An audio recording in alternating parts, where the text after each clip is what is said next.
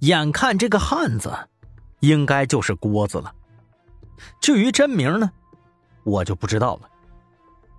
张所长一看是他，然后探头往外边跟着看，确定没人跟踪之后，一把把他给拉了进来。老大，不用看了，我办事你还不放心呢。郭子毫不以为意，坐在床边。嘿嘿，哎，老子好歹呀，也是一个有头有脸的人物，是吧？要是让别人给看着了，肯定会说闲话啊！啊，张所长有点不好意思。其实这老头子心里头跟明镜似的，很是狡猾。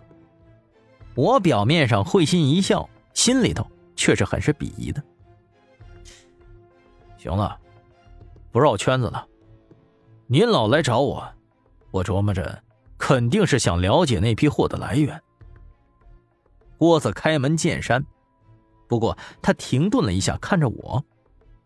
张所长赶忙解释：“ 哎，别紧张，他叫孟十三，是风水大师，呃，专程请过来帮咱们的。”郭子听了以后笑了：“ 您老也相信这玩意儿了，真是稀奇啊！”这话说的。让张所长的脸色有点尴尬，在他这个岗位啊，的确是有点不合适的。我看他也不好解释，于是呢笑了笑，取出烟盒来，从里头抖了一根给郭子。他倒是也没客气，直接点起来。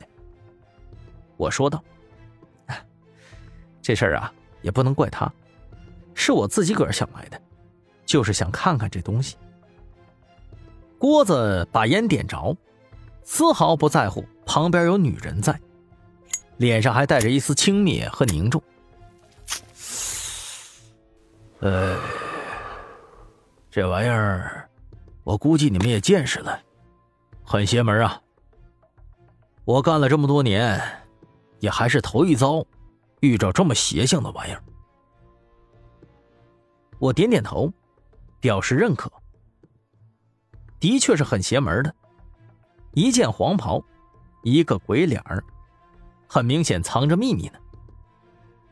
但是眼下我却不关心这件事儿，而是想要得出那个黄墓的地址。我也不绕弯子，直接说道：“我听张所长说，你对这一带很熟悉，那个墓地的位置，你应该知道吧？”郭子听到这话，好像有点忌讳似的，皱起了眉头，把手里的烟狠狠吸了好几下，然后重重的吐了出来。